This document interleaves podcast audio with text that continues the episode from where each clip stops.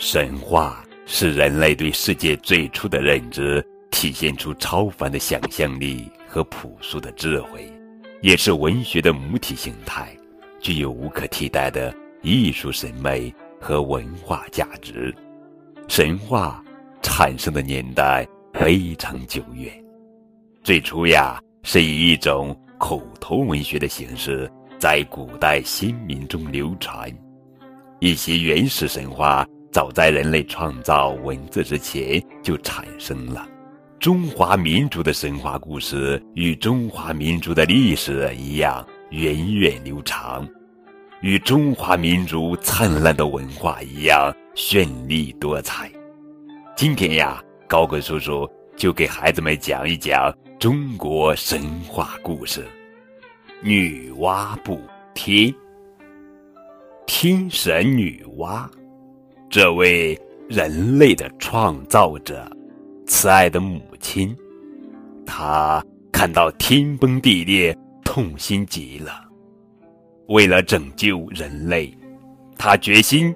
把天地重新修补起来，好让他的子孙们能够生存下去。女娲站在大地中央，环视了一下四周，陷入了沉思：如何才能把天地重新修补起来呢？忽然，他想到了一个绝妙的主意，于是他在山上。拣选了许多五色石，把它们堆在一起，又借来太阳神火，用了九天九夜，炼成了三万六千五百块五色石，把天上的窟窿修补好。天补好了，可是缺少柱子，要是它再塌下来，怎么办呢？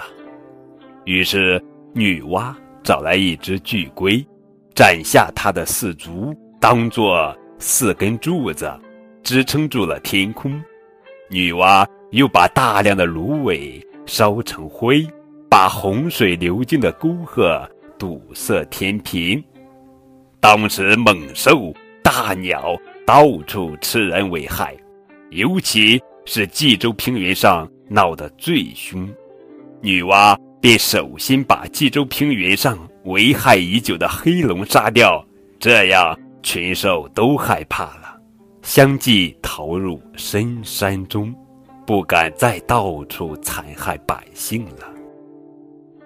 经过了这场劫难，人类又开始在大地上生生不息的劳作生活，因为有了日月星辰的运行，大地上。有了春夏秋冬四季的不同和昼夜的交替，因为江河里的水不断东流，才灌溉了两岸的大片土地，使草木茂盛，五谷丰登。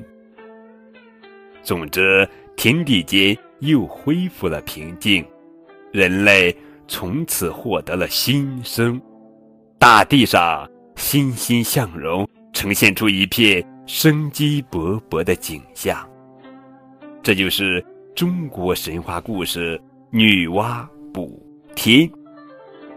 更多神话故事可以在高个子叔叔励志电台的《中国神话故事》专辑里面收听。